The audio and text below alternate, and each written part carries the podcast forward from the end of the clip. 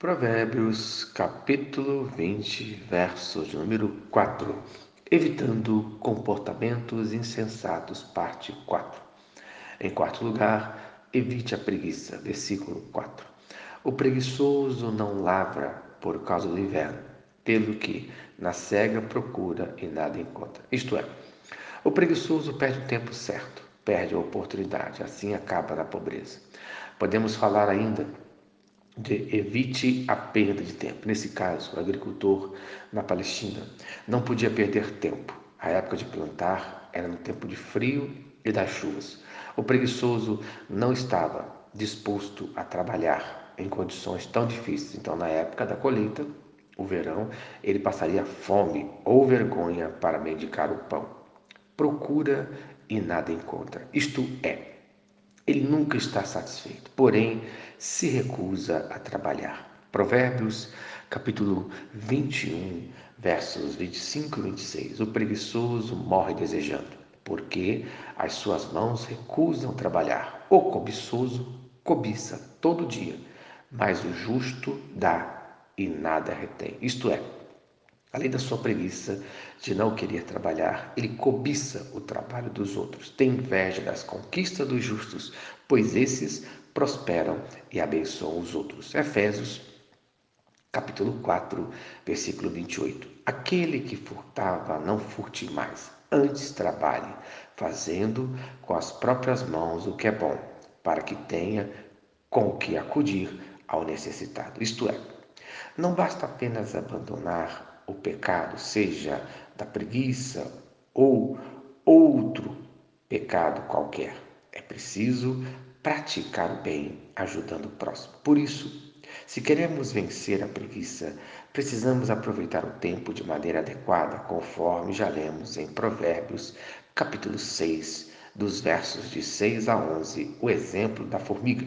Se você não leu, leia, será uma bênção na sua vida.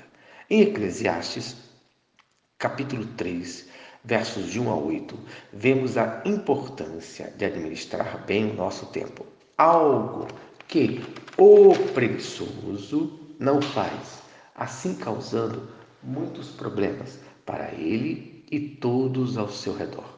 Em Eclesiastes, capítulo 3, versículo 1 fala: Tudo tem o seu tempo determinado, e há tempo para todo propósito debaixo do céu. Acredito que existe até um tempo, até um dia determinado para a preguiça. Sabe, aquele dia que você não quer fazer nada, aquele dia que queremos apenas ficar descansando, às vezes sozinho, um dia chuvoso, preguiçoso, olhando a chuva, é importante para a nossa vida e para a nossa saúde. O que não pode é todo dia ser dia de preguiça, todo dia ser um dia desorganizado. Então, no dia de hoje, ore ao Senhor.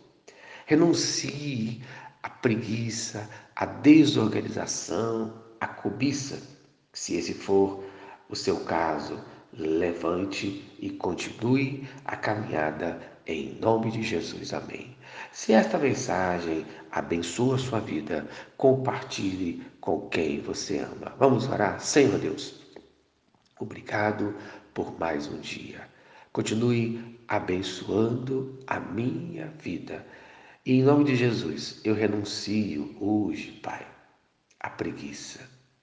Em nome de Jesus, eu renuncio à cobiça. Eu renuncio à desorganização. Abençoa a minha vida no nome de Jesus. Amém. Eu sou o pastor Eloy.